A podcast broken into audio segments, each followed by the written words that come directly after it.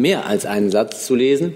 Das, äh, äh, finde ich, kann man schon einfordern. Also, es ist eine Meinungsäußerung des Bundesinnenministers. Die ist in seiner Person nicht neu. Ich glaube, dazu hat auch jeder Minister jedes Recht, sich eine Meinung zu bestimmten Fragen zu bilden, ähm, darüber auch Auskunft zu geben, dann aber eben äh, sozusagen auch die Gelegenheit zu nutzen, klarzumachen, was das für die konkrete Politik bedeutet. Und das habe ich hier jetzt mehrfach vorgetragen. Er setzt ganz klar auf den Dialog, er setzt ganz klar auf Verständnis und Respekt der hier lebenden Andersgläubigen, egal welchen Glaubens. Ähm, und er setzt ganz klar auf Nulltoleranz gegenüber all denjenigen, die hetzen, gegenüber all denjenigen, die brandschatzen, gegenüber all denjenigen, die Moscheen angreifen. Hier muss der Staat klare Kante zeigen.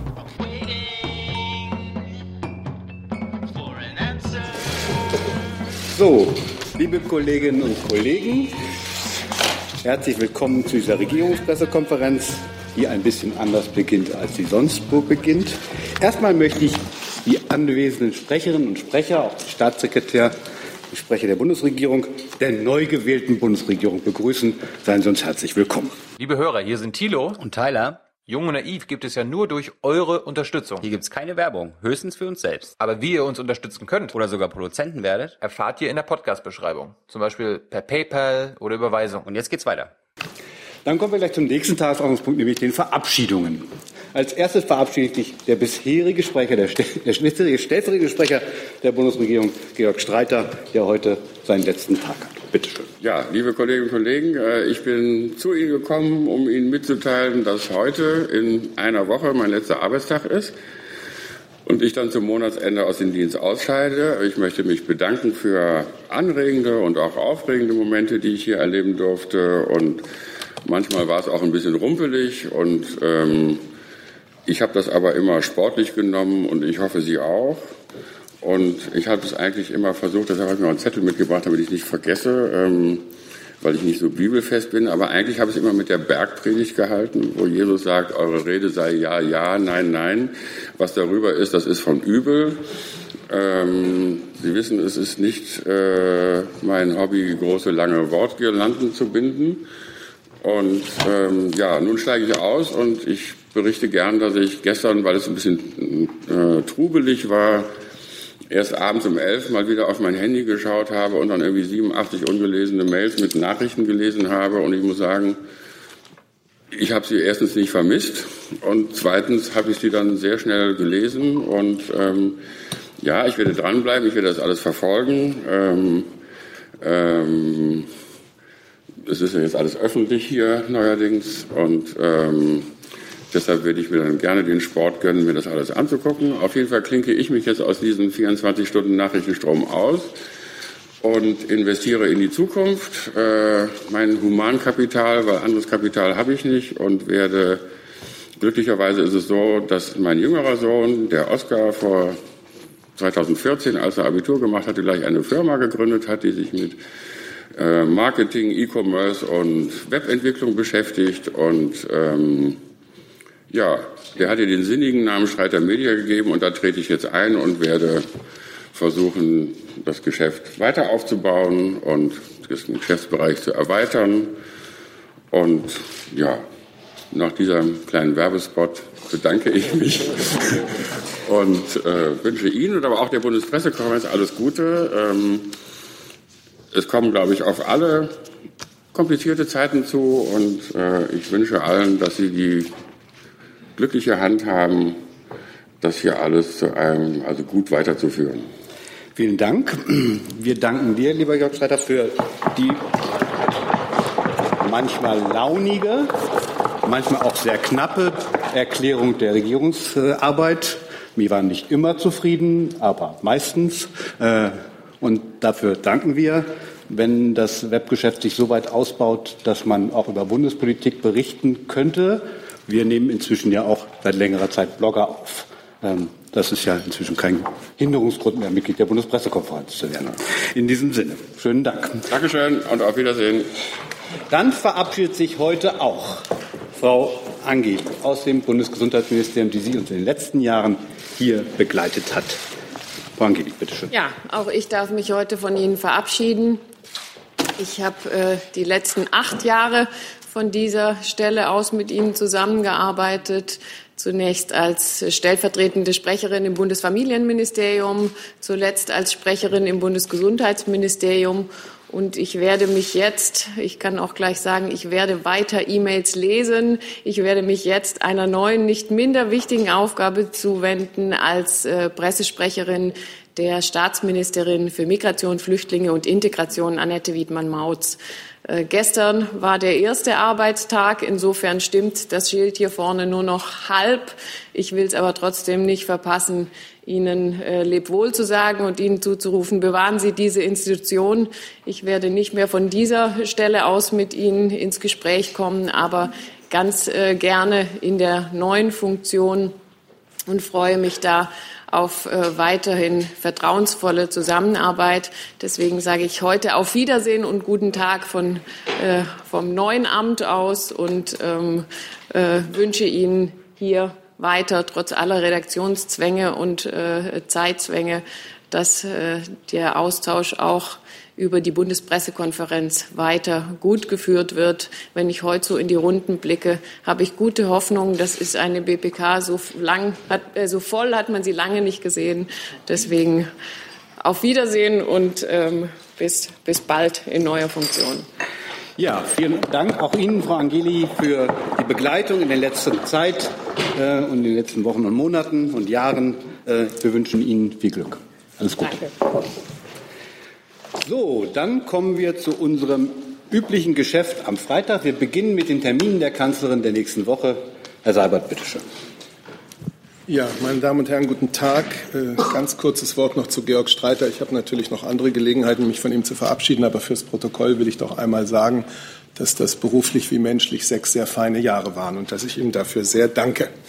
So, nun kommen die Termine der öffentlichen Termine der Bundeskanzlerin für die kommende Woche. Sie wissen, heute geht es am Nachmittag noch nach Paris, aber das haben wir ja bereits angekündigt. Am Montag, den 19. März, empfängt die Kanzlerin um 14 Uhr die isländische Ministerpräsidentin Katrin Jakobsdottir mit militärischen Ehren im Kanzleramt. Nach den militärischen Ehren sind kurze Pressestatements vorgesehen. Am Montagnachmittag dann reist die Bundeskanzlerin nach Warschau. Sie wird dort Ministerpräsident Mateusz Morawiecki treffen. Sie erinnern sich, er war selber erst vor einigen Wochen zu seinem Antrittsbesuch hier in Berlin zu Gast. Gegen 18 Uhr Empfang mit militärischen Ehren.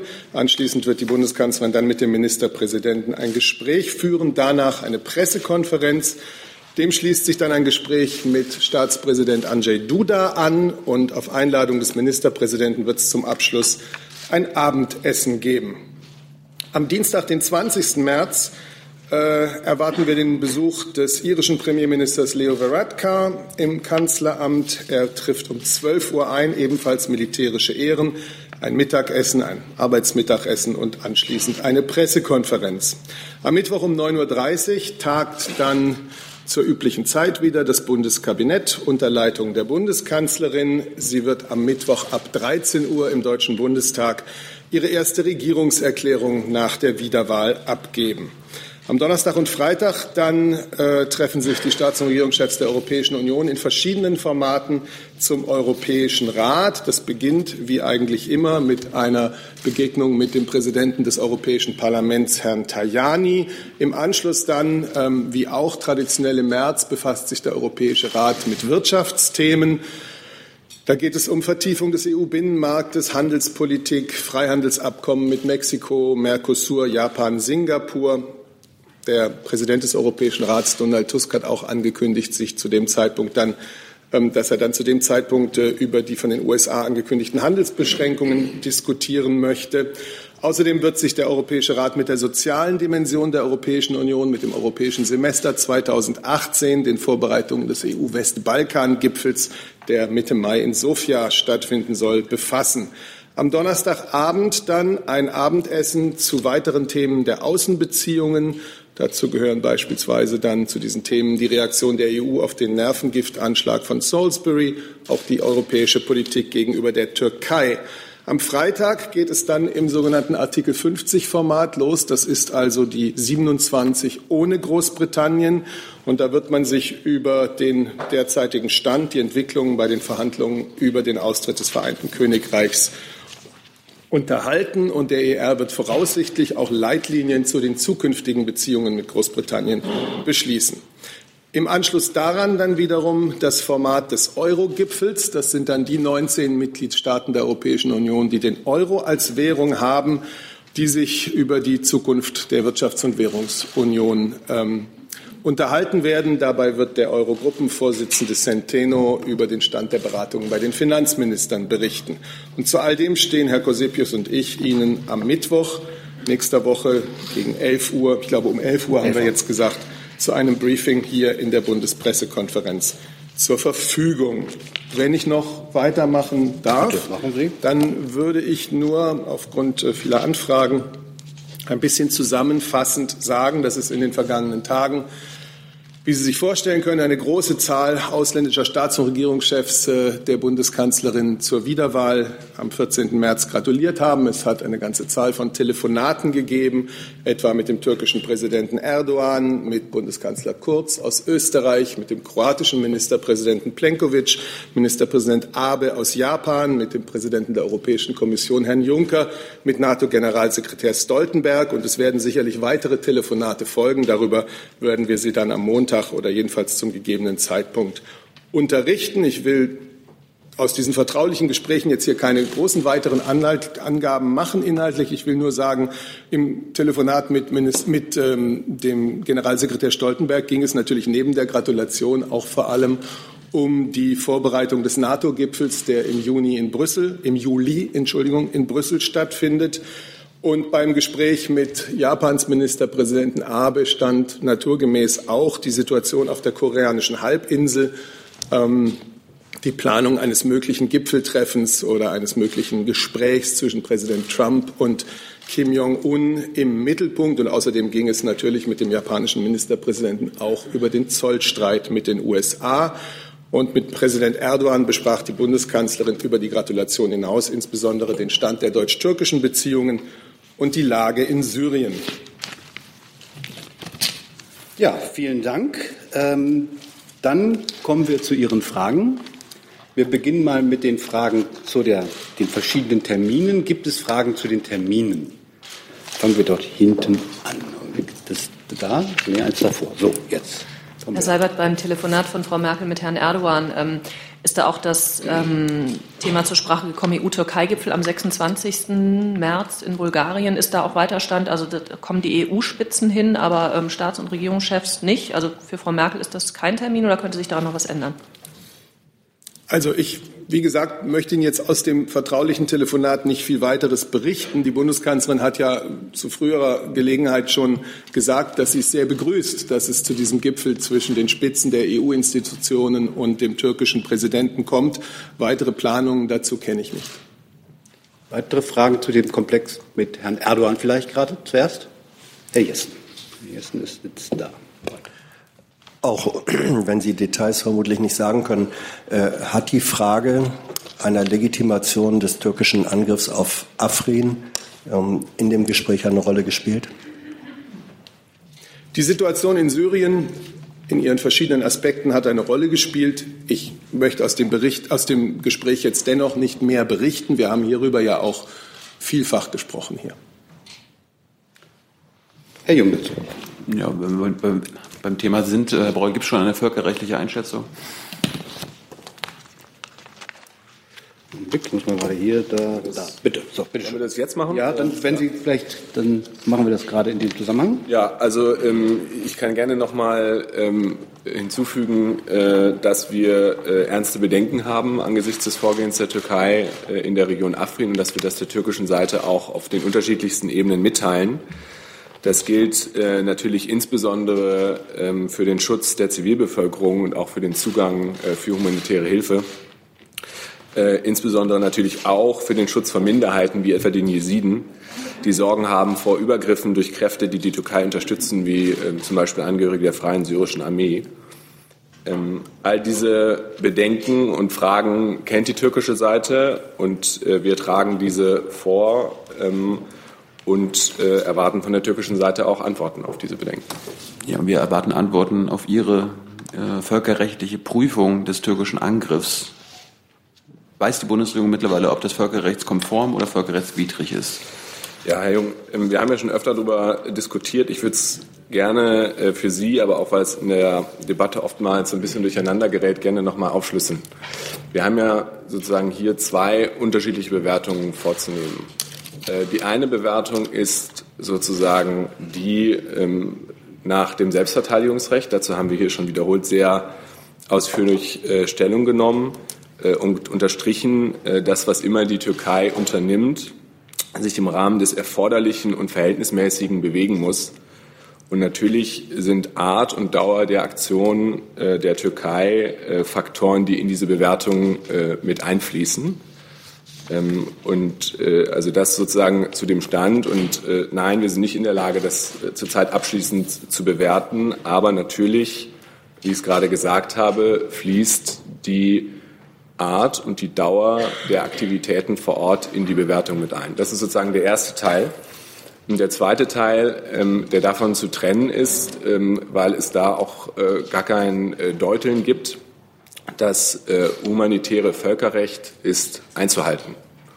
Und äh, das haben wir unterstrichen, äh, das haben äh, alle internationalen Partner unterstrichen, die Franzosen, mit denen wir am Mittwoch ja direkt einen Termin hatten, haben das sehr deutlich unterstrichen. Da ziehen wir alle am gleichen Strang.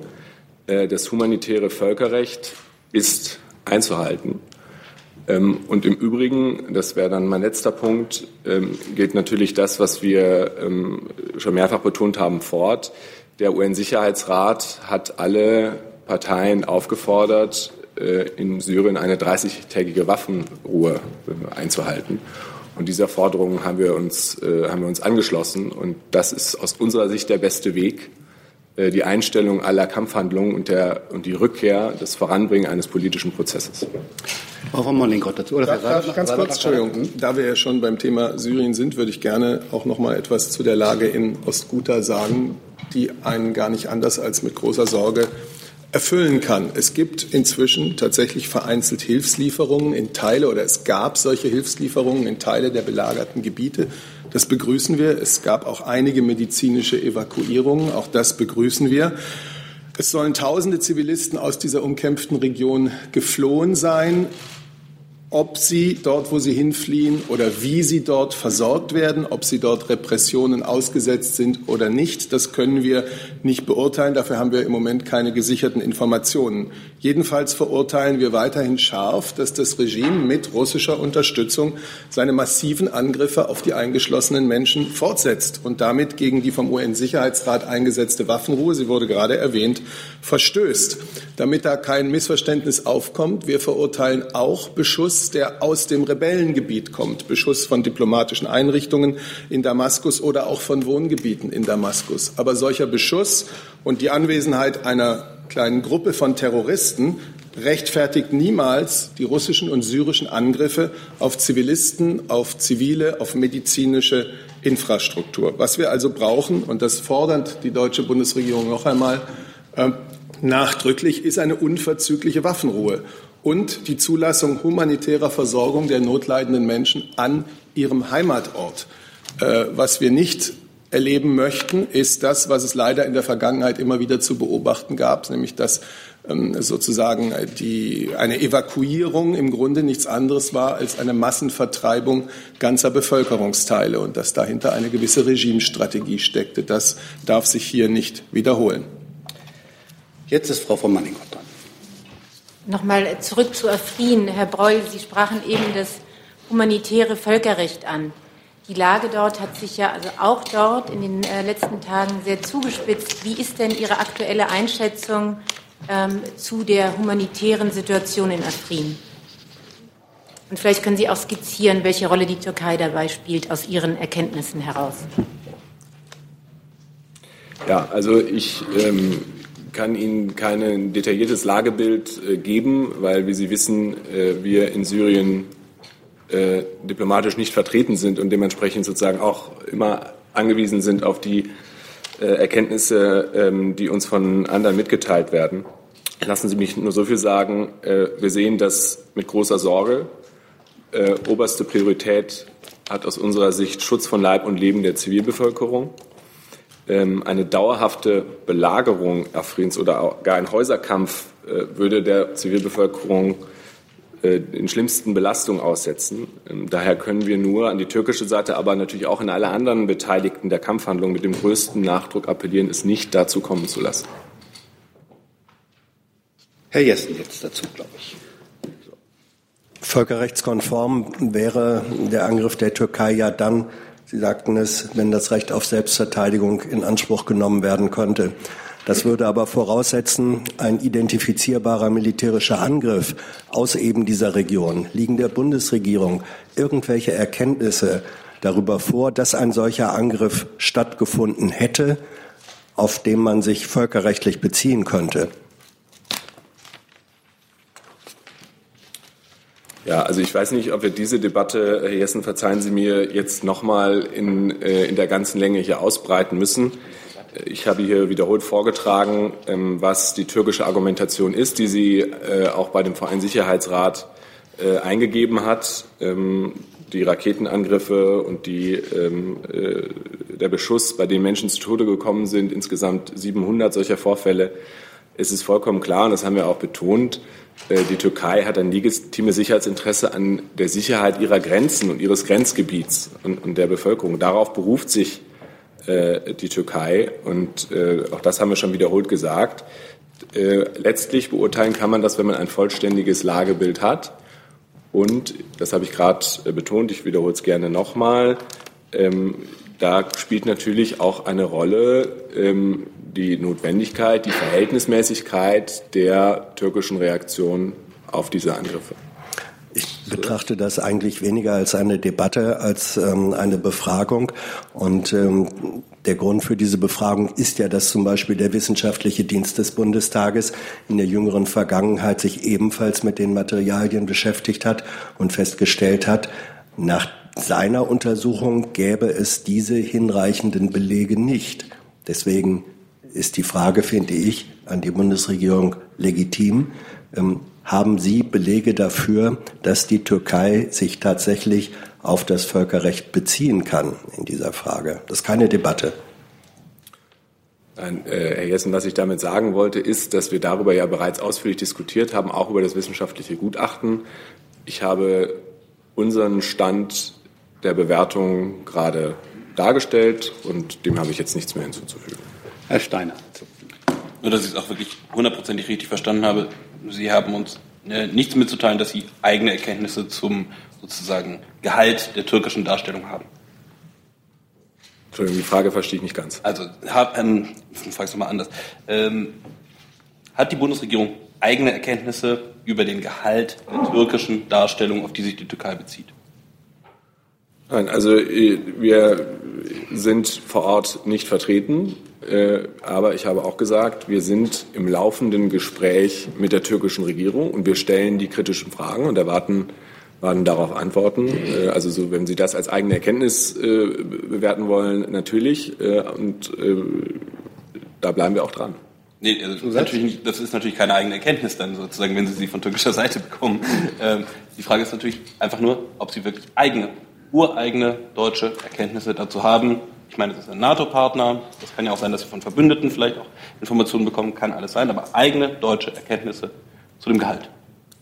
Also für den Geschäftsbereich des Auswärtigen Amts kann ich Ihnen sagen, wir sind derzeit in Syrien diplomatisch nicht vertreten. Herr Jordans. Herr Breu, Sie scheinen ja über die Situation in Ostguta ähm, recht gut informiert zu sein. Jedenfalls äh, soweit, dass Sie da ähm, äh, kommentieren können, was passiert und äh, die, ähm, das militärische Vorgehen der Regierung ähm, verurteilen. Äh, wieso haben Sie da die Informationen, die Sie in äh, Afrin nicht haben? Ähm, da werden ja auch Zivilisten umgebracht. Das, dafür gibt es Beweise. Heute Morgen wieder 20 Zivilisten durch einen, durch einen Luftschlag. Ja, also ich weiß nicht, ob ich Ihre Analyse teile. Ich habe ja gerade sehr lang äh, zu Afrin gesprochen. Äh, meines Erachtens habe ich noch gar nicht zu Ostruta gesprochen. Nichtsdestotrotz teile ich zu 100 Prozent, was ähm, Herr Seibert hier gerade für die Bundesregierung vorgetragen hat. Also äh, das weiß ich nicht, ob das stimmt, was Sie sagen. Natürlich äußern wir uns zu der Lage in Afrin und ich habe auch äh, sozusagen das ja nicht in der Regel nicht tun, sogar Stellung dazu genommen, was passieren könnte und wie wir etwas bewerten würden. Ähm, für uns ist wichtig Schutz der Zivilbevölkerung äh, und wir unterstreichen das, was der UN-Sicherheitsrat äh, gefordert hat, äh, den Menschen in Syrien ist am besten gedient, wenn die Waffen schweigen und wir zu einem Dialog und zu einem politischen Prozess kommen. Wenn ich nachfragen darf, es ging mir darum, woher Sie Ihre Erkenntnisse zu der einen Situation erhalten, wenn Sie zur anderen Situation nichts haben. Ähm, also ich weiß nicht, also ich kann das wiederum nicht dahin. Ich habe nicht gesagt, wir haben nichts. Ich habe gesagt, wir sind diplomatisch nicht vertreten und dementsprechend sind keine Mitarbeiter äh, des Auswärtigen Amts vor Ort, um ein eigenes Lagebild zu haben. Das gilt genauso wie äh, in Afrin und auch für Ostguta. Natürlich haben wir äh, andere Erkenntnisquellen und befinden uns in Gesprächen, ähm, um, zu, um uns ein Bild der Lage vor Ort zu machen. Das eine schließt das andere ja nicht aus. Herr Jung. Jetzt haben wir einen neuen Außenminister. Ist für den die völkerrechtliche Prüfung und der Abschluss dieser Prüfung ein Herzensanliegen? Und wann können wir mit dem Abschluss dieser Prüfung rechnen? Wir warten ja jetzt ja schon zwei Monate. Herr Jung, ich weiß nicht, also Sie, Sie stellen das ja immer so dar, äh, als würden äh, wir sozusagen da sitzen und äh, die Arbeit verschleppen. Ja. Fakt ist doch, ähm, es geht darum, die, es ist eine, eine Lage, die sich entwickelt. Und auch die Entwicklung der Lage, das habe ich ja mehrfach äh, schon vorgetragen, fließt ein in die Bewertung der, in die völkerrechtliche Bewertung. Und ähm, so, solange das äh, äh, sozusagen so ist, äh, begrüße ich Ihre Rückfrage. Äh, aber das ist jetzt äh, keine Frage von, äh, das ist in fünf Minuten oder in, in zehn Minuten fertig, sondern das ist ein hochkomplexer ähm, Vorgang und wo wir im Austausch natürlich auch mit unseren internationalen Partnern das, das beraten und da bleiben wir weiter dran, das kann ich Ihnen zusichern. Aber die Frage war ja, wann wir mit einer endgültigen Vervollständigung der Prüfung rechnen können. Darauf habe ich gerade geantwortet. Frau Müller. Ja, Herr Breul, habe ich Sie da richtig verstanden? Ähm, die Antwort auf die Bewertung der Lage werden Sie eigentlich erst geben, wenn die Lage vorbei ist. Weil Sie haben gesagt, Sie können die Bewertung noch nicht geben, weil es in Afrin noch eine Lage gibt. Nein, das haben Sie falsch verstanden. Äh, was ich gesagt habe, ist, äh, und gerade nochmal aus, ausführlich äh, ähm, dargelegt habe, dass natürlich das Selbstverteidigungsrecht, auf das sich die Türkei beruft, äh, Schranken hat, ähm, völkerrechtliche Schranken hat. Und diese Schranken äh, bestehen auch darin, dass sozusagen eine Notwendigkeit besteht, dass eine Verhältnismäßigkeit besteht und A, also sozusagen das ist dann in Schlussfolgerung, ist natürlich Art und Dauer der militärischen Aktion äh, einfließen in die, in die völkerrechtliche Bewertung, in, in diese, diese Einordnung. Das heißt aber nicht, dass äh, das erst äh, dann passiert, wenn diese Aktion beendet ist. Nein, das heißt es nicht. Kurze Nachfrage. Also es hängt auch von der Dauer des Einsatzes ab, ob Sie sagen, das war rechtmäßig oder nicht. Zwei Monate ist okay, drei oder vier Nein, nicht, die oder? Bewertung von Notwendigkeit und Verhältnismäßigkeit einer bestimmten Aktion hängt von Art und Dauer der Aktion ab. Ja. Nach meinem Eindruck äh, sind wir heute an dem Punkt, wo die Regierung jetzt zu diesem Punkt nicht mehr sagen will. Ich würde den deswegen gerne hier an diesem Punkt abschließen, weil es andere Themen gibt, die noch äh, auf der Tagesordnung stehen. Gibt es zu den Terminen der Kanzlerin weitere Fragen? So, dann machen wir hier weiter. Bitte. Ganz kurz, Herr Seibert, unter den Gratulanten gab es da auch ich meine, der Bundeskanzlerin zu der Wahl, gab es auch ein Schreiben oder eine Post oder einen Anruf aus Moskau? Also einen Anruf nicht, sonst hätte ich Ihnen das ja vorgetragen. Ähm, ich kann jetzt hier über Schreiben ehrlich gesagt nicht abschließend Auskunft geben, das müsste ich nachreichen. So, ich habe aber auch gesagt, es werden weitere Telefonate, weitere Kontakte natürlich folgen. Herr Seibert, eine Frage zum Thema Reise nach Polen. Genau äh, an diesem Tag vor einem Monat war der polnische Premierminister in, äh, in Berlin. Jetzt fährt die Kanzlerin nach Warschau. Gibt es da neue Themen äh, zu besprechen? Naja, zunächst einmal ist es Ihr Antrittsbesuch in Warschau nach der Wiederwahl und die Tatsache, dass äh, erneut äh, eine der allerersten Reisen direkt nach der Reise nach Paris nach Warschau geht, soll auch symbolisieren, welche große Bedeutung das deutsch-polnische Verhältnis für uns hat. Diese Freundschaft, diese Nachbarschaft, diese enge Partnerschaft in der EU, in der NATO ähm, ist für uns so bedeutend. Und wir werden alles tun als Bundesregierung, wie auch in den vergangenen Jahren, um diese Beziehung auf staatlicher, politischer Seite, aber vor allem auch auf der Ebene der, der, der Völker beider Seiten positiv weiterzuentwickeln. Das, denke ich mal, steht im Vordergrund. Und dann können Sie sich vorstellen, dass die europäischen Themen, die es äh, im Moment ohnehin zu diskutieren gibt im Vorfeld des kommenden Europäischen Rates, dass das eine Rolle spielen wird. Aber ich will den, den Gesprächen jetzt mal nicht vorgreifen. Ein Zusatz, bitte. Ja, bitte. Äh, welche, als neue Bundesregierung, welche Erwartungen haben Sie an, der, an die Zusammenarbeit mit der äh, Regierung in Polen für die nächsten Jahre? Ich glaube, es ist mal grundsätzlich falsch wäre, vor einem ähm, Antrittsbesuch, der der Freundschaft und Partnerschaft dienen soll, äh, jetzt hier eine Liste von Erwartungen auszudrücken. Wir haben ein, ein sehr intensives, reges, lebendiges Verhältnis äh, unserer beiden Staaten. Das muss und soll weiterentwickelt werden. Dazu haben sich beide Seiten auch bekannt. Wir haben Themen äh, auf der europäischen Ebene. Äh, da ist es, äh, allen, ist es allen bekannt, dass wir durchaus auch ähm, Meinungsverschiedenheiten haben. Die werden wir aber immer nur im Gespräch miteinander überwinden können. Herr Kollege. Herr Seibert, wollte ich nur noch nachfragen, ob gab es oder gibt es die Pläne wie letztes Mal, dass Frau Merkel trifft sich mit dem PiS-Vorsitzenden äh, Kaczynski? Nein, es ist ein Antrittsbesuch bei äh, dem Ministerpräsidenten Morawiecki und äh, anschließend dann auch noch ein Gespräch bei Staatspräsident Duda. Herr Heller dazu. Auch zum Thema Gratulation und Kontakte. Ich vermisste die Erwähnung von Herrn Trump hat der sich gemeldet? Hat der geschrieben? Gibt es da einen Antrittsbesuch der Kanzlerin oder hofft man noch, dass er sich vielleicht meldet? Also, äh, unter den Telefonaten haben Sie ihn nicht gefunden, weil es ein solches Telefonat seit der Wiederwahl, jetzt erinnern wir uns mal bitte kurz daran, dass die jetzt gerade 48 Stunden her ist, ähm, noch nicht stattgefunden hat. Äh, die deutsch-amerikanischen Verhältnisse oder die deutsch-amerikanischen Beziehungen sind absolut zentral für unsere Außenpolitik. Und das werden sie auch in der nächsten Legisla in dieser Legislaturperiode und für diese Bundesregierung weiter bleiben. Und das wird sich natürlich auch in Gesprächen und äh, Kontakten ausdrücken. Antrittsbesuch, gibt es da schon Pläne? Sie kennen uns äh, die Bekanntgabe von Terminen immer am Ende der Vorwoche. Frau Kollegin da hinten. Mich würde interessieren, Herr Seibert, ob ein Vertreter der Bundesregierung zum Requiem zur Beisetzung von Kardinal Lehmann kommenden Mittwoch nach Mainz fahren wird.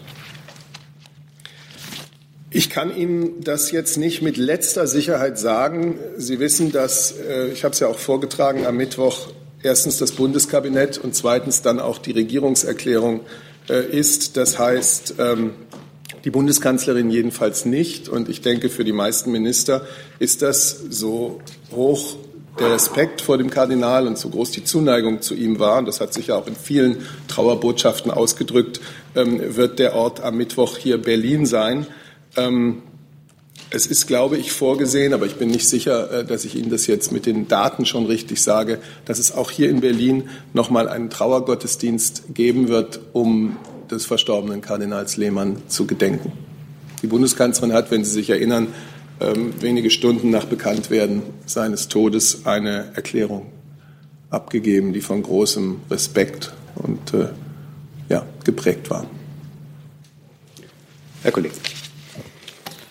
Herr Seibert, wie besorgt ist die Bundesregierung über die jüngsten Angriffe auf die Moscheen und Gebetsräume von Muslimen in Deutschland? Solche Angriffe sind jetzt mal ganz unabhängig, wer sie verübt, sehr streng zu verurteilen. Es ist eines der Grundrechte in unserem Land, Artikel 4 unseres Grundgesetzes, dass die ungestörte Religionsausübung gewährleistet ist. Und da machen wir gar keinen Unterschied, ob ein Angriff einer Kirche oder einer Synagoge oder einer Moschee oder einem Tempel gilt. Solch ein Angriff ist nie zu rechtfertigen, ist eine widerwärtige Tat und die Täter müssen ermittelt und bestraft werden. Zusatz? Bitte? Wie konsequent will dann die Bundesregierung gegen solche Angriffe jetzt vorgehen? Ja, zunächst mal ist es ja eine Sache der Sicherheitsbehörden und der Justiz, äh, gegen so etwas vorzugehen und am besten, indem man Täter ermittelt und ähm, unserem und, und der Justiz zuführt. Das ist jetzt nicht in erster Linie. Die Bundesregierung muss klar machen, und das tut sie, das hat sie in der Vergangenheit auch getan, dass es bei uns nie äh, eine, irgendeine Form von Toleranz für solche Angriffe geben kann. Egal von welcher Seite sie kommen. Wir hatten äh, wir haben uns sehr deutlich geäußert, wenn rechtsextremistische, gewaltbereite Menschen ähm, Moscheen angegriffen haben. Wir müssen das ganz genauso tun, wenn die Tätergruppe möglicherweise eine andere ist. Vielleicht vor der nächsten Nachfrage will Herr Dimroth gerne dazu noch was sagen. ja, ich wollte nur auch im Namen des Bundesinnenministers Horst Seehofer das, was Herr Seibert gesagt hier nochmal äh, ausdrücklich unterstreichen. Ähm, auch Herr Seehofer äh, verurteilt diese Vorgehen äh, und diese Vorkommnisse aufs Schärfste. Ähm, auch der Innenminister ähm, hat sehr deutlich gemacht und ist sehr klar davon überzeugt, dass es hier ähm, eine Politik von Null Toleranz geben muss.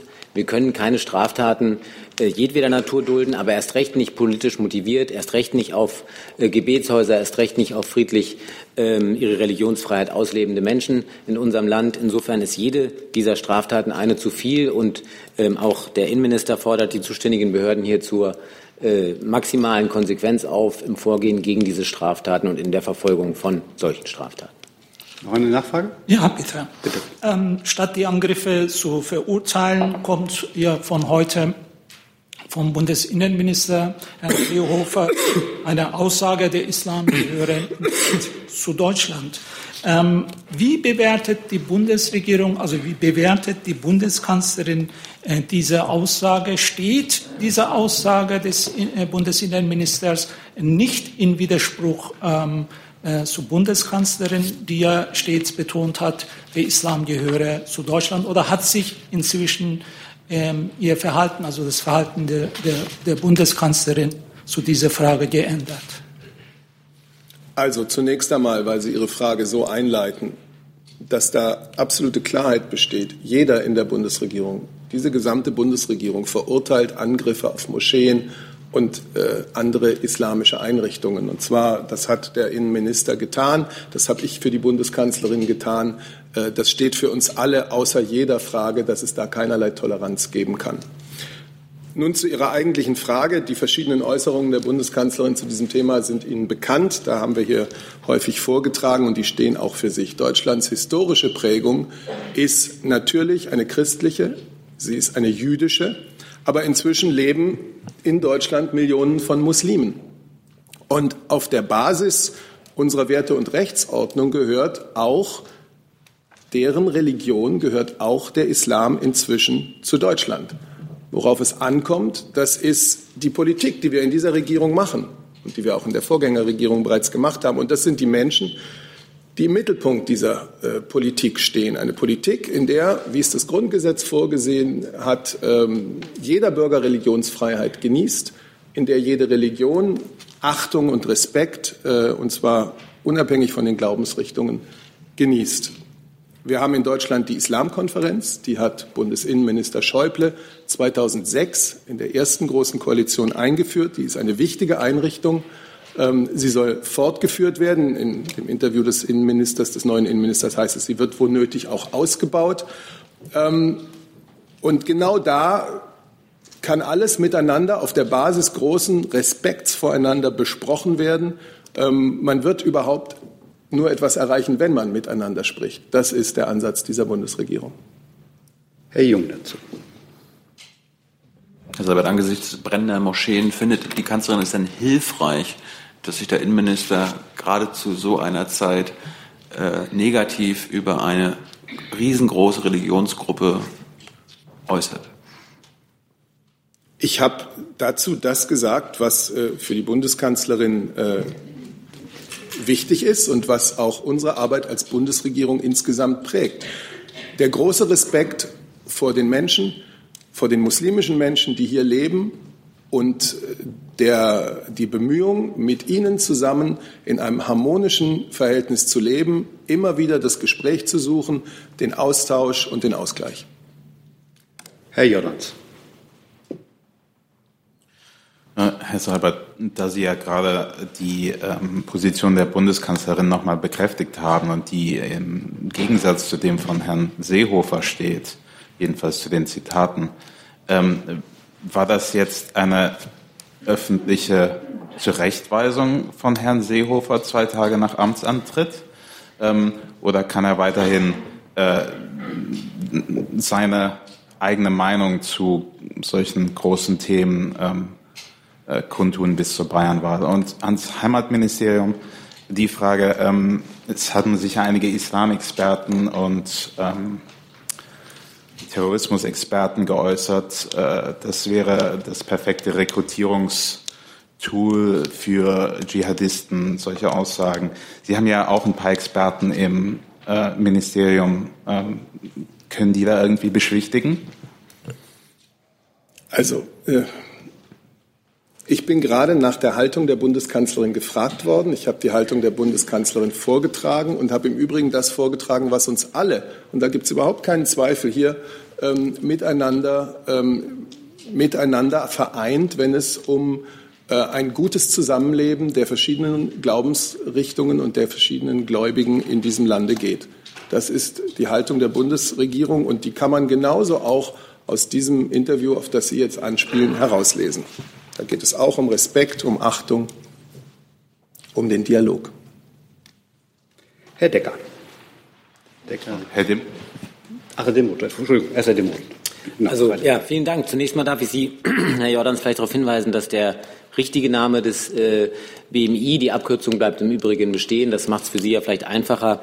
Ähm, Bundesministerium des Innern für Bau und Heimat ist. Da wäre ich vielleicht auch dankbar, wenn wir sozusagen soweit korrekt bei der Terminologie bleiben könnten und würden. Das nur vor die Klammer gezogen. Und das andere, ähm, ähm, das schließt letztlich an die Fehldeutung an, die auch Herr Jung gerade vorgetragen hat.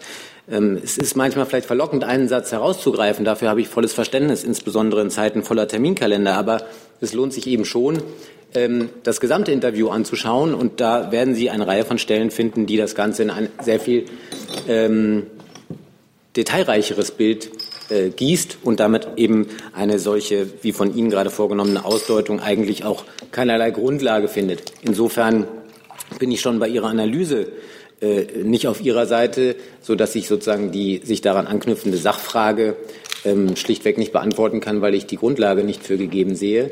Ähm, es gibt eine Reihe, wie gesagt, von Äußerungen, die auch Herr Seibert ja gerade schon aufgegriffen hat, die sehr deutlich machen, dass es eben um sehr viel mehr geht als um diesen einen Satz. Jetzt ist Herr Decker dran. Ähm, eine Frage an Herrn Seibert und auch an Herrn Dimroth. Ähm, wird erwogen von der Kanzlerin oder vom Innenminister äh, mal eine Moschee zu besuchen als symbolischer, als symbolischer Akt der Solidarität äh, mit Blick auf Angriffe? Und eine zweite Frage an Herrn äh, Dimroth. Ähm, welchen Charakter sollte denn äh, aus der Sicht des neuen äh, Bundesinnenministers die Islamkonferenz künftig haben? Äh, der letzte CSU-Bundesinnenminister Friedrich ähm, hat ja damals dafür plädiert, daraus äh, mehr oder weniger eine Art Sicherheitskonferenz zu machen. Das hat dann zu erheblichen Spannungen geführt äh, mit den äh, muslimischen Verbänden, auch mit dem Rückzug einzelner Vertreter. Ähm, was schwebt Herrn Seehofer davor? Ja, also über Terminpläne äh, kann ich hier nicht berichten. Das würden wir dann immer rechtzeitig tun.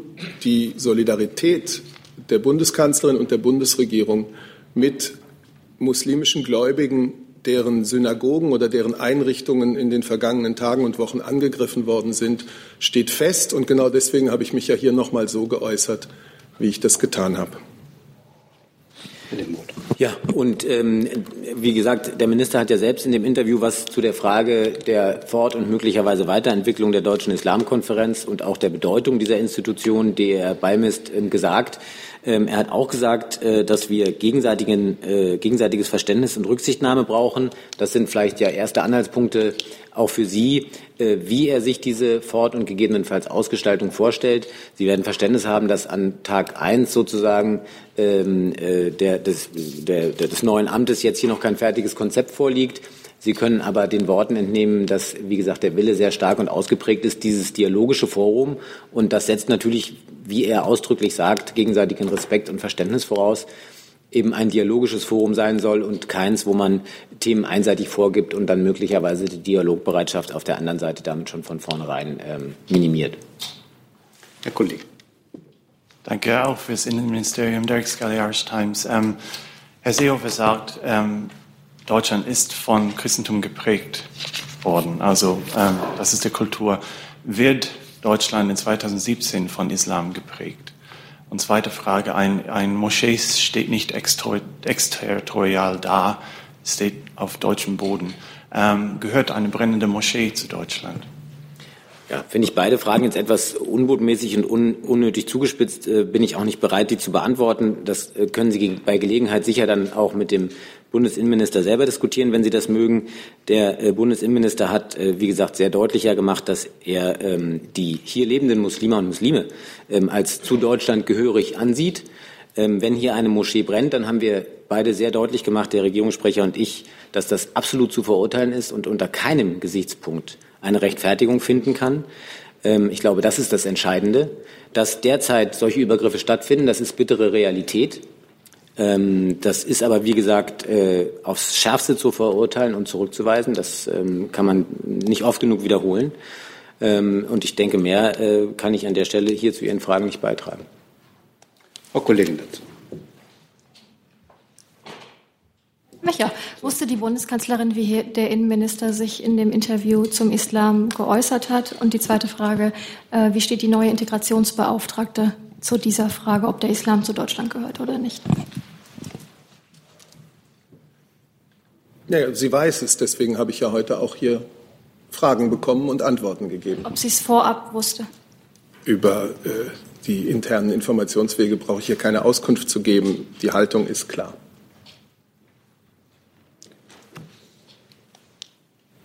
Herr, Herr Reh, da, Entschuldigung, hat sich erledigt. Wunderbar. Dann ist Herr Heller zu dem Thema dran. Ähm, tut mir leid, aber ich muss auf den Satz, Herr Dimroth, den Sie so unvollständig und möglicherweise fehlleitend empfinden, doch nochmal zurückkommen. Der bayerische Ministerpräsident, der ehemalige und heutige Innenminister, ist ein erfahrener Mann und er wusste, konnte jedenfalls sich ausrechnen, äh, was die Schlagzeile seines Interviews sein wird. Von daher interessiert mich jetzt der Vollständigkeit halber auch, weil die Regierung eine neue ist, äh, was dann denn der Vizekanzler dazu anzumerken hat, weil wir sprechen hier auf, äh, von Politikern der Unionsseite. Es gibt ja da ein Spannungsfeld, das in der Regierung ein, ein größeres ist. Hat der Vizekanzler eine Meinung dazu? Ich kann Ihnen zum jetzigen Zeitpunkt zu dem Thema jetzt nicht sagen. Der Minister ist heute früh nach Paris äh, zu Gespräch mit seinem Amtskollegen äh, Bruno Le Maire ausgebrochen. Äh, da gibt es auch eine Pressebegegnung. Da werden Sie sicherlich Gelegenheit haben, die Frage auch zu stellen. Frau Müller. Herr Demohl, ich versuche noch zu verstehen, ob dieser eine Satz, wo ja offensichtlich ähm, auch unterschiedliche Ansichten bestehen, ob der Auswirkungen auf die konkrete Politik hat. Oder ist das einfach eine Meinungsäußerung und äh, die ist aber folgenlos, wenn es um die Frage geht, wie gehen wir mit Muslimen im Land um? Also sagt man das einfach, aber daraus folgt nichts. Naja, also tatsächlich ist es äh, zu, ja auch in der Person von Horst Seehofer nicht neu, dass er diese Meinung hat. Ja, insofern ähm, ähm ist jetzt qualitativ neu, dass er die nochmal als Innenminister wiederholt hat. Äh, das leitet Sie aber auf den Kern meiner Antwort hin. Es handelt sich selbstverständlich um eine Meinungsäußerung des Bundesinnenministers, der an anderen Stellen dieses Interviews und Herr Heller, ich will nicht verhehlen, dass man möglicherweise hätte vorhersehen können, welche drei Zahlen herausgegriffen werden. Das ändert aber doch nichts daran, dass man einen Text sozusagen in Gänze lesen muss, wenn man wirklich ein Werturteil darüber treffen will. Also das finde ich jetzt ehrlich gesagt auch etwas äh, holzschnittartig zurückgespielt. Aber nochmal, es ist natürlich eine Meinungsäußerung. der Folgesatz macht auch klar, dass er das sozusagen im Sinne einer Prägung meint und die folgenden Sätze machen klar, dass daraus mitnichten eine ähm, Neuordnung der Politik insgesamt folgt. Ganz im Gegenteil. Er will die Deutsche Islamkonferenz fortsetzen, hält sie für wichtig, hält sie für einen zentralen Bestandteil im Dialog mit den hier lebenden Muslimen. Und ähm, er respektiert selbstverständlich auch vollständig, dass diejenigen, die hier leben, zu Deutschland gehören. Und insofern gehört es eben, wenn man ähm, über eine Deutung dieses Interviews spricht, doch dazu, mehr als einen Satz zu lesen. Das, äh, äh finde ich, kann man schon einfordern. Also, es ist eine Meinungsäußerung des Bundesinnenministers, die ist in seiner Person nicht neu. Ich glaube, dazu hat auch jeder Minister jedes Recht, sich eine Meinung zu bestimmten Fragen zu bilden, ähm, darüber auch Auskunft zu geben dann aber eben äh, sozusagen auch die Gelegenheit zu nutzen, klarzumachen, was das für die konkrete Politik bedeutet. Und das habe ich hier jetzt mehrfach vorgetragen. Er setzt ganz klar auf den Dialog, er setzt ganz klar auf Verständnis und Respekt der hier lebenden Andersgläubigen, egal welchen Glaubens. Ähm, und er setzt ganz klar auf Nulltoleranz gegenüber all denjenigen, die hetzen, gegenüber all denjenigen, die brandschatzen, gegenüber all denjenigen, die Moscheen angreifen. Hier muss der Staat klare Kante zeigen. Mit dem Mund kurze Nachfrage. Mir ist schon klar, dass Herr Seehofer das äh, schon öfter gesagt hat, nur er sagt es halt jetzt in einer Position, äh, die ihm eine ganz andere Macht beschert als die Position, die er vorher hatte. Deswegen ist natürlich die Frage, ob das irgendwelche konkreten politischen Auswirkungen hat, auch jetzt eine andere als vorher. Ja, die habe ich Ihnen ja gerade beantwortet und äh, sozusagen, ob die Wertung, ähm, was die Machtfrage anbetrifft, äh, sozusagen von allen Beteiligten geteilt würde, lasse ich mal dahinstehen. Aber jedenfalls, was die Ausdeutung für konkrete politische Handlung anbetrifft. Ich denke, da habe ich Ihnen das jedenfalls gesagt, was ich Ihnen sagen kann. Herr Jess. Es ist ja doch eine inhaltlich andere Positionierung zwischen den beiden Sätzen. Der Islam gehört zu Deutschland, der Islam gehört nicht zu Deutschland. Das sind zwei sehr unterschiedliche Positionen. Deutlicher kann Sprache nicht sein. Ihr Versuch, es jetzt zu kontextualisieren, Herr Dimroth, bedeutet der, dass das, was Herr Seehofer unter diesem Satz versteht, dasselbe ist, was Herr Seibert oder die Bundeskanzlerin, die er damit nochmal zitiert hat, mit dem Satz versteht, der Islam gehört zu Deutschland. Also wenn Herr Seehofer im Kontext sagt, der Islam gehört nicht zu Deutschland, meint er dann damit das Gleiche, als wenn die Bundeskanzlerin sagt, der Islam gehört zu Deutschland? Zwei Sätze, eine Meinung? Ja, aber ich glaube, wir können das ein gutes Stück weit abkürzen. Ich habe mitnichten versucht, irgendetwas zu kontextualisieren. Dieser Satz steht in einem Kontext. Und darauf habe ich hingewiesen und darum gebeten, diesen Kontext zur Kenntnis zu nehmen, wenn man sich ein Urteil bildet. Ich denke, das ist, wie gesagt, nicht zu viel verlangt. Das ist aber keine Neudeutung von mir. Die Worte, die der Minister gewählt hat, stehen für sich, wie das immer ist. Ich habe nur darauf hingewiesen, dass er mehr als diesen einen Satz gesagt hat. Und dementsprechend habe ich keinen Kontext hinzugefügt, sondern der Minister hat Kontext hinzugefügt. Und nochmal, ich finde es eigentlich nur anständig, wenn man diesen Kontext zur Kenntnis nimmt. Was Sie dann daraus für eine Wertung machen, was Ihre Frage auch konkret anbetrifft, das kann ich Ihnen leider nicht abnehmen. Ich kann Sie nur darauf hinweisen und darum bitten, einen Text sozusagen in Gänze zu lesen, bevor man vorschnell zu dem einen oder anderen Urteil kommt. Darf ich dann Herrn Seibert fragen, nachdem nochmal auf den Kontext hingewiesen wurde, ähm, ist es dann so, dass die äh, Bundeskanzlerin mit dem Satz, der Islam gehört nicht zu Deutschland, in einer solchen Auslegung kein Problem hätte? Ich habe zu diesem Thema alles beigetragen, was ich heute beitragen kann. Herr Steiner. Äh, ja, äh, vielleicht auch ähm, etwas anders als Frage. Herr Dimroth, ähm, ich würde es dann noch ganz gerne verstehen, äh, weil Sie eben so viel Wert auf Terminologie gelegt haben. Ähm, wenn ich es richtig verstanden habe, plant der Bundesminister des Innern für Bau und Heimat in Zukunft die Islamkonferenz wieder, sagen wir mal, weiter zu beleben, weiterzuführen und vielleicht auch zu intensivieren. Das habe ich auch dem Kontext entnommen. Jetzt habe ich nur das kleine Problem, dass wenn jemand sagt, der Islam gehört nicht zu Deutschland, die Muslime aber schon, dann verstehe ich nicht ganz, was eine Islamkonferenz dann sein soll, wenn diese gar nicht zu Deutschland gehöre. Werden wir dort eine Umbenennung erleben? Wie wollen Sie damit umgehen? Ja, ich glaube, mit dem Problem, äh, das ist sozusagen sehr feinsinnig jetzt aufgearbeitet, aber mit dem Problem muss ich Sie vermutlich mal allein ins Wochenende gehen lassen.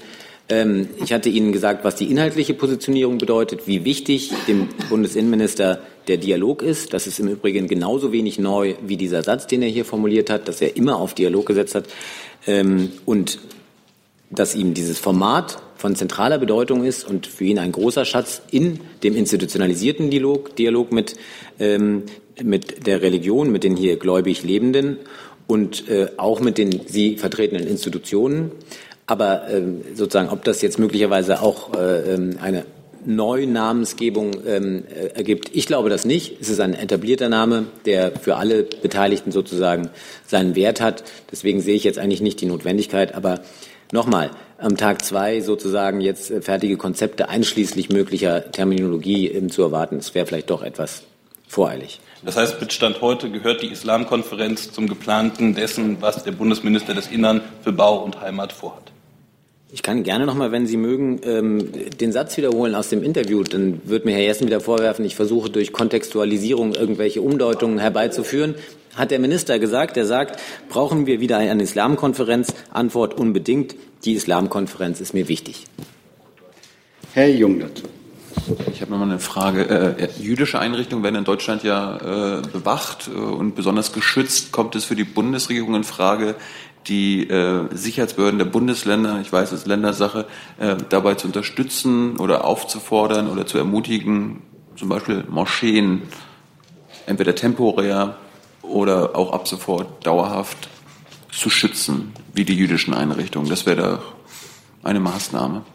Das wäre eine denkbare Maßnahme. Sie haben sozusagen äh, letztlich die Antwort in Ihrer Frage vorweggenommen. Es ist Ländersache, genauso wie auch beim Schutz jüdischer Einrichtungen, genauso wie jeder Angriff auf eine jüdische äh, Einrichtung auf Schärfste zu verurteilen ist, haben wir jetzt wirklich sehr deutlich hier von dieser Bank aus dass selbstverständlich auch jeder Angriff auf eine Moschee aufs Schärfste zu verurteilen ist. Es ist in der Hand und in der Verantwortung nach unserer föderalen Sicherheitsarchitektur der zuständigen Länder und Behörden vor Ort, die angemessenen, angepassten und möglichst effektiven Schutzmaßnahmen zu ergreifen. Selbstverständlich gibt es bei der Frage der Informationsgewinnung und des Informationsaustauschs auch einen Austausch zwischen den Bundesländern und auch äh, soweit Zuständigkeiten betroffen sind mit den Bundesbehörden. Aber die Frage, welche konkreten Maßnahmen in Anbetracht einer auch möglicherweise gemeinsam erstellten Gefahrenanalyse zu treffen sind, liegt ausschließlich in der Verantwortung der Bundesländer. Da liegt sie auch gut und richtig. Und insofern kann der Bund hier bei dieser konkreten Frage keinen Beitrag leisten. Zusatz? Aber es gibt ja immer einen engen Austausch, gerade in,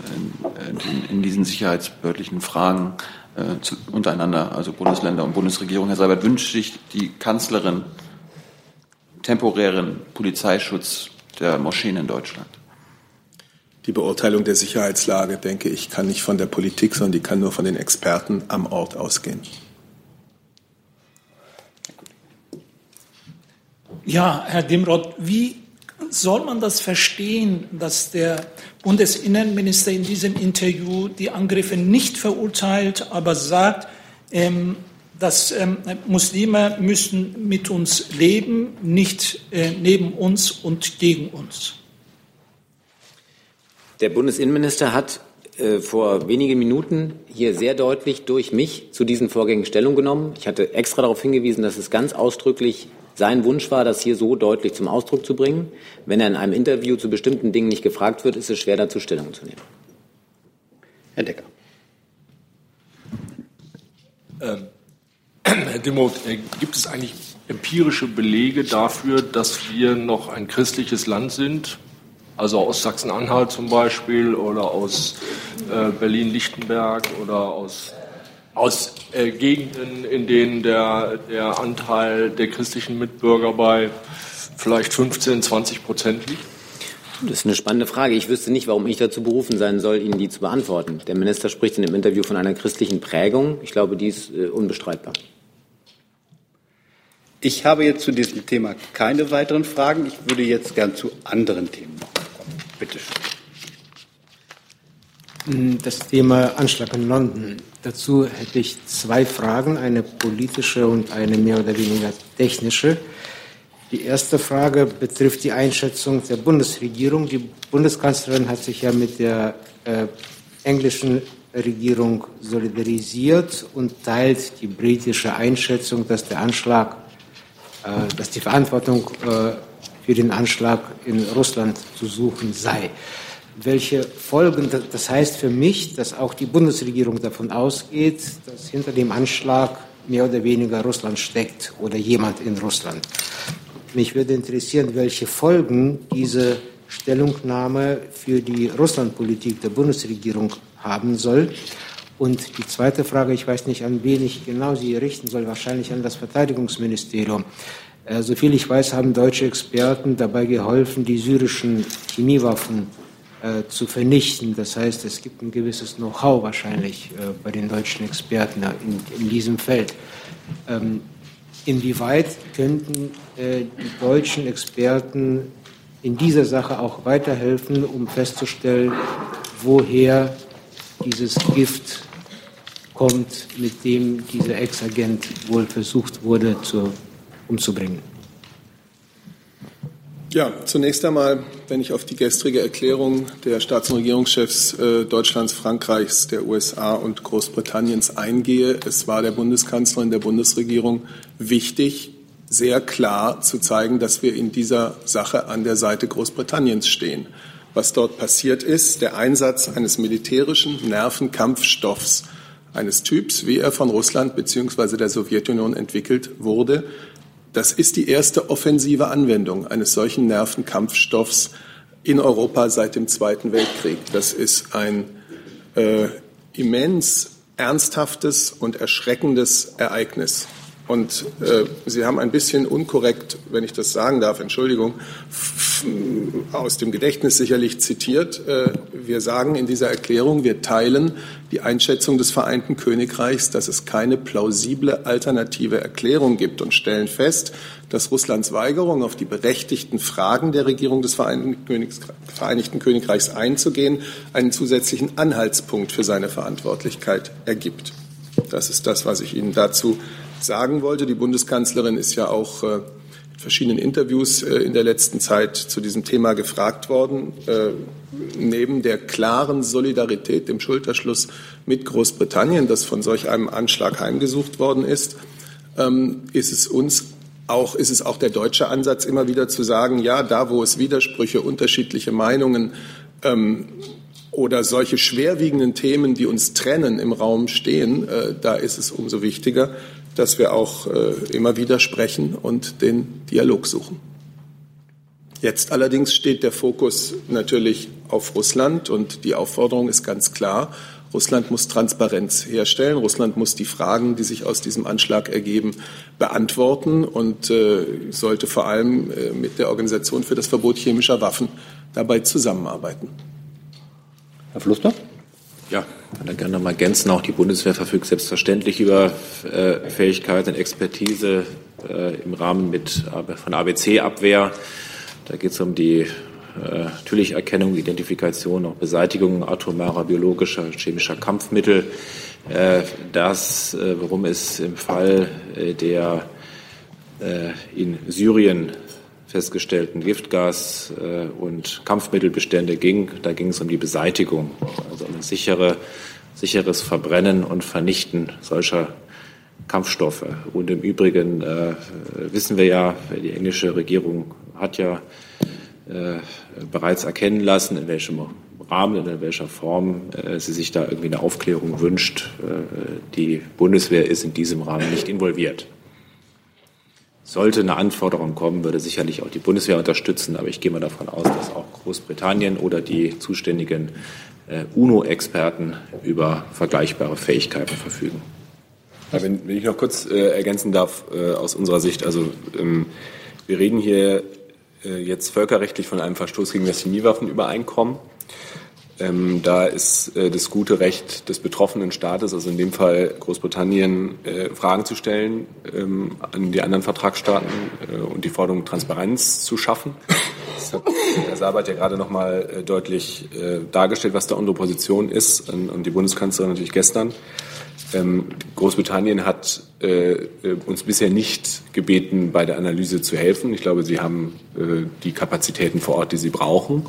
Äh, was jetzt äh, der nächste Schritt ist, den hat Außenminister Johnson ja auch heute in einem Namensartikel in der FAZ äh, nochmal dargestellt, ist, dass die OVCW, ähm, also die Organisation zur Überwachung, eingeladen ist, die britischen Analyseergebnisse unabhängig zu verifizieren und diesen Schritt äh, begrüßen wir ausdrücklich. Also wir können sehen, äh, hier wird von einer Seite Transparenz geschaffen und von einer anderen Seite äh, werden auf Fragen, gibt es auf Fragen keine Antwort. Zusatz? Ja, zu, den, äh, zu dem Know-how. Habe ich richtig verstanden, dass deutsche Experten besitzen das Know-how, das es denen erlauben würde, auch da zu helfen? Ich möchte das jetzt nicht hier auf diesen speziellen Fall runterbrechen. Im Grundsatz besitzt die Bundeswehr über Know-how im Zusammenhang mit chemischen, biologischen, atomaren Kampfmitteln äh, damit umzugehen. Und äh, das heißt aber nicht, dass nicht andere Länder über vergleichbare Fähigkeiten verfügen oder vielleicht sogar über bessere Fähigkeiten verfügen. Und wie der Kollege es auch schon gesagt hat, es äh, gibt auch keinen Anlass daran zu zweifeln, dass äh, die britischen Kollegen hier den richtigen Weg eingeschlagen haben, die eigene Expertise beziehungsweise auf die Expertise der Vereinten Nationen dort zurückzugreifen. Herr Jung dazu.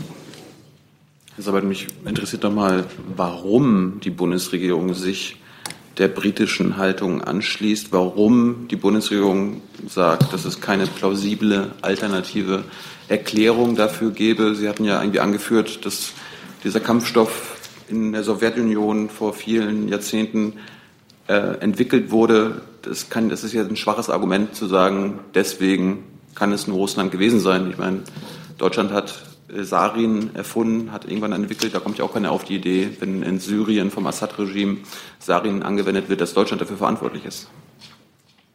Herr Jung, Ihre Kenntnisse über chemische Kampfstoffe in allen Ehren. Ich äh, will mich da nicht in eine Fachdiskussion einlassen. Äh, die Großbritannien hat gegenüber seinen Partnern im Detail dargelegt, dass die Verantwortlichkeit für diesen Anschlag in Salisbury mit hoher Wahrscheinlichkeit in Russland zu finden ist. Es ist sehr zu begrüßen, dass der britische Außenminister Boris Johnson jetzt auch eine unabhängige internationale Untersuchung äh, einleiten will. Und mehr habe ich dazu nicht zu sagen. Zusatz? Ich habe ich es trotzdem noch nicht verstanden. Also Sie haben Details vorgelegt bekommen, die wollen Sie jetzt aber nicht mit uns teilen. Sie sprechen doch von Transparenz. Dann stellen Sie doch Transparenz her, inwiefern äh, die Briten Ihnen das plausibel dargelegt haben. Großbritannien hat eine internationale unabhängige Untersuchung angekündigt. Boris Johnson heute äh, nachzulesen in einer deutschen Tageszeitung. Das ist genau der richtige Weg. Das ist zu begrüßen. Da wird Transparenz hergestellt und von russischer Seite, das hat Herr Breul gerade sehr klar gesagt, äh, gäbe es guten Grund, und zwar schon seit Tagen, ebenfalls Transparenz herzustellen. Herr Steiner. Äh, ja, äh, ich weiß gar nicht, wer es mir das wirklich beantworten kann. Vielleicht Herr Breul, vielleicht Herr Seibert, vielleicht Herr Flossdorf. Sie alle drei könnten dazu etwas wissen. Ähm, über Novichok hatte man erstmals gelernt über Meldungen in russischen Zeitungen äh, kurz nach, ja, also zum Ende der Sowjetunion. Da hatten sich damals teilnehmende russische Wissenschaftler geäußert, weil sie Angst hatten, dass dieser Stoff in Umlauf kommen könnte, weil diese Bestände nicht ausreichend geschützt waren, nach deren Sicht. Da würde ich gerne von Ihnen wissen, ob Ihnen Fälle bekannt sind, dass chemische Kampfstoffe aus der ehemaligen Sowjetunion vielleicht den Weg woanders hin gefunden haben. Aber genau für solche Fragen haben wir doch die Den Haager Organisation für das Verbot chemischer Waffen. Ich möchte Und gerne, genau für solche die Bundesregierung davon Kenntnis hat. Ich sage es trotzdem zu Ende. Und genau zur Beantwortung solcher Fragen um einen Überblick zu haben, ob so etwas passiert oder nicht, haben wir diese Organisation und sind alle Staaten aufgefordert, dieser Organisation gegenüber maximale Transparenz walten zu lassen. Die Frage bleibt trotzdem im Raum stehen. Ich weiß nicht, ob Herr Flossdorf etwas dazu sagen kann, ob Herr Breul etwas dazu sagen kann. Ich kann dem nichts hinzufügen. Also vielleicht kann ich nur äh, hinzufügen, grundsätzlich gilt, äh, es ist nicht nur äh, nach CWÜ äh, der Einsatz dieser Chemiewaffen verboten, sondern alle Staaten sind verpflichtet, äh, offenzulegen und zu vernichten die Chemiewaffenbestände. Ähm, und äh, das gilt natürlich auch für Russland. Also sprich, unabhängig von der Frage jetzt sozusagen nach dem CWÜ ist sozusagen der Einsatz ist das eine, das, das sozusagen Besitzen oder möglicherweise die Kontrolle darüber verlieren, ist genauso eine Verletzung. Ich will nur darauf hinweisen, wir haben noch ungefähr zehn Minuten. Ähm, ich würde die Fragen sozusagen bitte kurz halten und die Antworten dann auch, Herr Kollege. Ja, Herr Broll, nochmal zu dem Völkerrecht. Äh, wie bewerten Sie denn äh, dieses Ultimatum, das London an Moskau gestellt hat, innerhalb von 24 Stunden da irgendeine Antwort zu geben?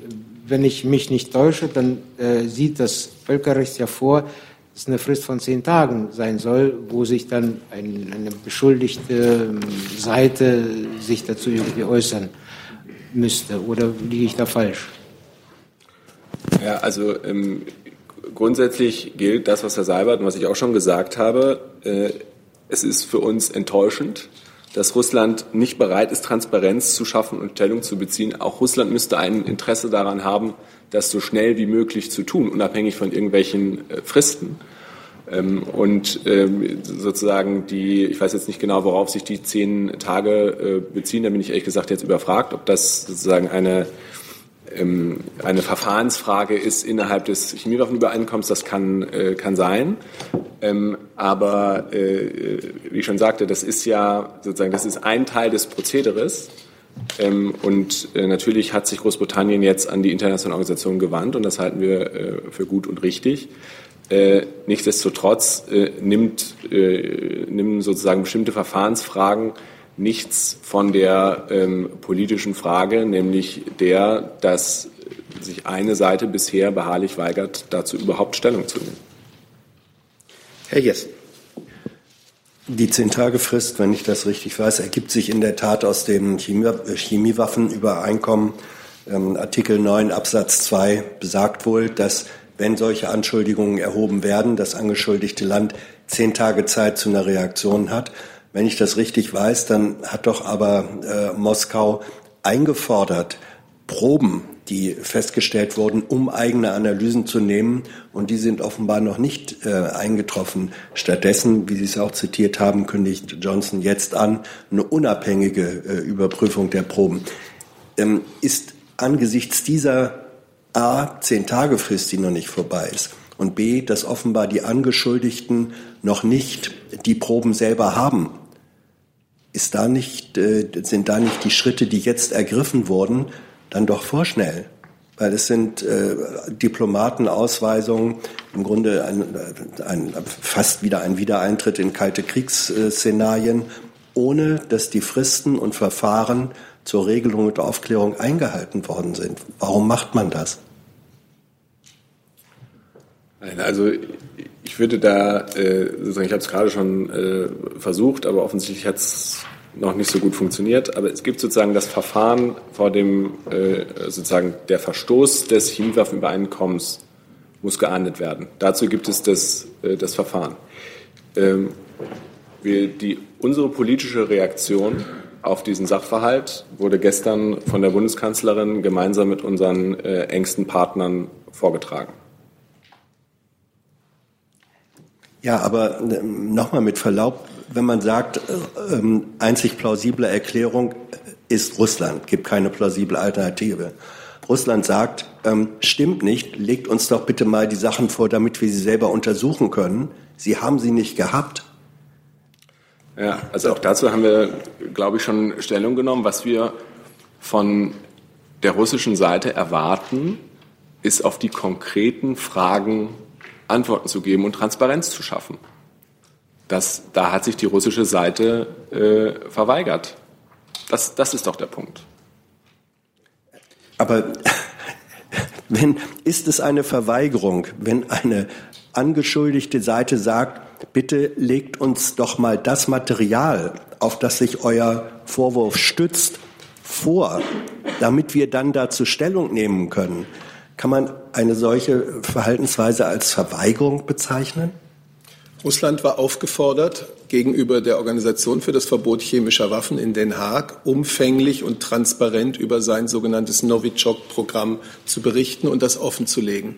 Nichts davon ist bisher geschehen. Die bisherigen russischen Reaktionen auf diesen wirklich entsetzlichen Vorfall in, äh, in Salisbury äh, sind unangebracht. Sie haben einfach die Sache noch nicht weitergebracht. Und nun hat Russland es immer noch selbst in der Hand, äh, für einen konstruktiven Weg zu sorgen. Und das ist unsere ganz klare Aufforderung. Herr Jung. Und nochmal zum, zum Verständnis Chemiewaffenkonvention sagt, wenn es Vorwürfe oder Anschuldigungen gibt, ne, ab Artikel 9 Absatz 2, dann darf der äh, Beschuldigte, hat zehn Tage Zeit. Jetzt nur zu Verständnis, die Bundesregierung sagt, dass Russland diese Frist nicht eingehalten hat und damit gegen die Chemiewaffenkonvention verstoßen hat. Oder hält sich äh, laut dem Prozedere der Chemiewaffenkonvention, die Deutschland auch unterschrieben hat, Russland noch immer an das Prozedere? Herr Jung, vielleicht noch mal, um das deutlich zu machen. Der Verstoß ist der Einsatz eines chemischen Stoffes als Waffe. Und das hat Herr Seibert nochmal vorgetragen. Äh, das ist das erste Mal. Das ist ein gravierender Fall.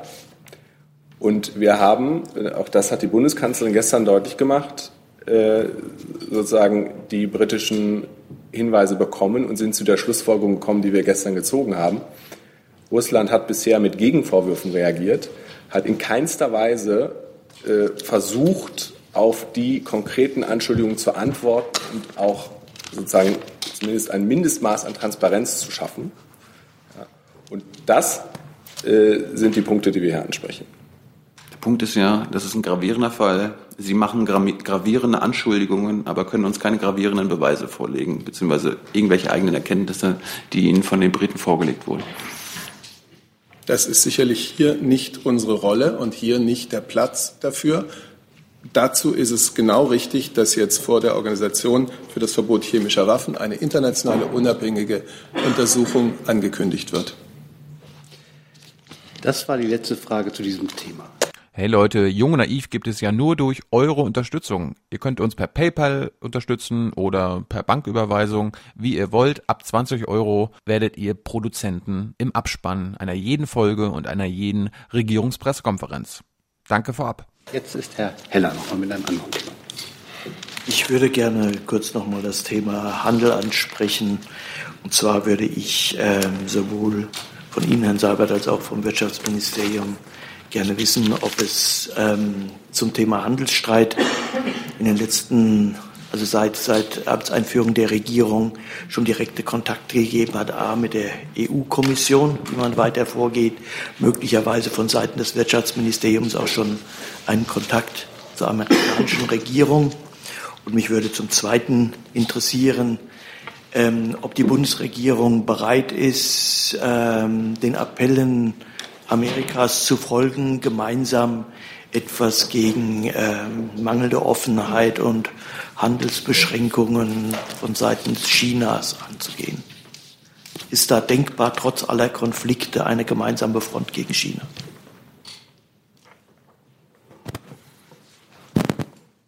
Also die Bundesregierung ist sowohl die geschäftsführende Bundesregierung äh, bis Mittwoch und die neue Bundesregierung ist natürlich im Kontakt mit allen, die in dieser wichtigen internationalen Debatte zählen und ganz besonders mit der Europäischen Kommission, weil uns die Gemeinsamkeit und Geschlossenheit der europäischen Haltung bei diesem Thema äh, besonders wichtig ist. Nicht nur ist es ein Thema, der internationale Handel, äh, wo wir die Kompetenz auch als Mitgliedstaaten an Brüssel abgegeben haben. Es ist uns auch ein Thema, wo wir äh, besonders darauf Wert legen, dass es auch eine geschlossene europäische Haltung gibt. Wir wollen alle Gesprächsmöglichkeiten nutzen. Es ist deswegen gut und zu begrüßen, dass die Europäische Kommission eben mit der amerikanischen Seite in Gesprächen steht. Ich glaube, schon in der kommenden Woche gibt es wieder eine Runde mit Frau Malmström und dem äh, Verkehr, äh, dem, dem, dem Handelsminister Ross. Ähm, und zu Ihrer Frage, es gibt multilaterale Wege, um sich dieser Probleme, die natürlich bestehen, Probleme von Überkapazitäten anzunehmen. Wir haben in der deutschen G20-Präsidentschaft großen Wert darauf gelegt, große Energie darauf verwendet, äh, das globale Forum für Stahlüberkapazitäten zu stärken. Und mit einigem Erfolg. Da sind Fortschritte erzielt worden. Da hat man sich auf einen umfangreichen Katalog von Prinzipien einigen können, äh, um noch eine bessere Transparenz der Situation herzustellen und um Zusammenarbeit äh, einzuleiten. Das ist nach unserer festen Überzeugung der richtige Weg, auf multilateralem Wege Lösungen zu finden, auch für schwierige Probleme, wie sie bei Überkapazitäten natürlich im Stahlbereich, aber auch nicht nur dort bestehen. Wirtschaftsministerium? Ja, dem habe ich jetzt im Grunde nichts mehr hinzuzufügen. Bundeswirtschaftsminister Altmaier hat ja gestern schon im Rahmen der Amtsübergabe sich zu dem Thema USA und Zölle geäußert und gesagt, dass das jetzt wie ähm, auch in den letzten Tagen und Wochen weiterhin ganz oben natürlich auf der Prioritätenliste des Hauses steht und ähm, er auch alsbald den Kontakt mit der EU, sowohl mit der EU als auch ähm, mit der USA, mit den USA suchen wird und da auch schon ähm, vor der Amtsübergabe schon mit Frau Malmström unter anderem auch im Austausch war. Er hat nochmal betont, dass wir keinen ähm, Wettlauf jetzt der Zölle wollen und dass es im Endeffekt ähm, so ist, dass wenn Zölle erhoben werden, da schlussendlich die Bürger für bezahlen, und zwar auf beiden Seiten des Atlantiks und in allen betroffenen Ländern. Und deshalb ist es genauso, wie Herr Seibert das eben gesagt hat, dass solche Probleme ähm, multilateral gelöst werden müssen. Und dafür gibt es die bestehenden Foren und Formate. Nee, nur noch mal kurz gefragt. Hat, haben sich diese, diese Ankündigungen schon in irgendeiner Weise konkretisiert? Also gab es schon Kontakte? Gibt es möglicherweise schon Termine? Termine gibt es noch nicht. Telefonate auch nicht. Soweit ich weiß, nicht. Aber jetzt sitze ich hier seit ähm, anderthalb Stunden schon. Vielleicht hat sich da was getan. Es ist so, dass gestern die Amtsübergabe war. Er hat gesagt, das steht ganz oben auf seiner Prioritätenliste. Und natürlich wird es da ähm, alsbald Kontakte geben. Auf die Gefahr hin, dass ich mich unbeliebt mache. Aufgrund von Anschlussterminen müssen wir jetzt hier leider beenden. Alle die, die nicht reingekommen sind, bei denen möchte ich mich entschuldigen tut mir leid. Die Regierungspressekonferenz am nächsten Mittwoch wird aufgrund der Regierungserklärung bereits um 11.45 Uhr hier in diesem Saal stattfinden. Dazu lade ich gerne ein. Ansonsten wünsche ich jetzt ein schönes Wochenende. Bis Montag. Danke. Tschüss.